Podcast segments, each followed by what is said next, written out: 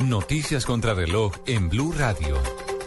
3 de la tarde, 33 minutos. La Contraloría de Bogotá le advirtió al alcalde Gustavo Petro que debe ejecutar lo más pronto posible las licitaciones de las fases 1 y 2 de Transmilenio. Según la entidad, los retrasos están poniendo en riesgo la integridad de todos los usuarios. Daniela Morales. Lexi, buenas tardes. El Contralor Distrital Diego Ardila aseguró que Transmilenio ya no le está pagando a los operadores por calidad del servicio, sino por los kilómetros que recorran. Aseguró que es necesario que se haga ya la licitación pública antes de que venzan los plazos le estamos poniendo de presente esta situación al señor alcalde mayor de la ciudad para que se realice el proceso para la licitación pública. De no iniciarse estos procedimientos, de no abrirse la licitación pública, estaría en riesgo la seguridad de los pasajeros en Bogotá, la dignidad del pasajero.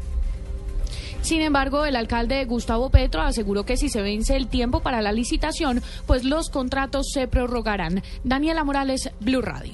Daniela, gracias. El alcalde de Medellín, Aníbal Gaviria, exigió mayor ética a los constructores para evitar que se repitan tragedias como la del edificio Space. También le pidió al gobierno nacional intervenir para asegurar la reparación de las víctimas de la firma CDO. Byron García. El alcalde de Medellín, Aníbal Gaviria Correa, le solicitó al vicepresidente Germán Vargas Lleras que desde el gobierno se agilicen trabajos para reparar a las víctimas de varios proyectos de la constructora CDO que presentan fallas estructurales. Según el alcalde, está por cumplirse un año de la tragedia que dejó 12 personas muertas tras el desplome de la Torre 6 del edificio Space y los afectados aún no tienen tranquilidad ni recuperan su patrimonio. El colapso de la torre número 6 del edificio Space y la identificación posterior de cerca de 4.000 viviendas en Medellín y otros municipios del Valle de Aburrá con fallas en su estructura debe ser un fuerte llamado de atención para revisar y reforzar los principios éticos. El alcalde de la ciudad, Aníbal Gaviria Correa, aprovechó para hacerle un llamado a la ética a los 440 expositores que están presentes en la feria Spocamacol para que no solo se piense en concreto, sino también en las personas. En Medellín, Byron García, Blue Radio. En las últimas horas las autoridades capturaron a tres hombres y una mujer cuando intentaban robar una casa en el norte de Bogotá. Estas personas tenían antecedentes por homicidio, hurto y narcotráfico y dos de ellas acababan de salir de la cárcel.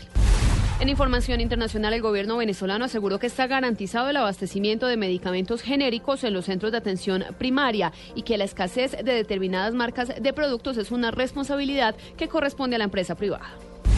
Ampliación de estas noticias en www.bluradio.com. Continúen con Blog Deportivo.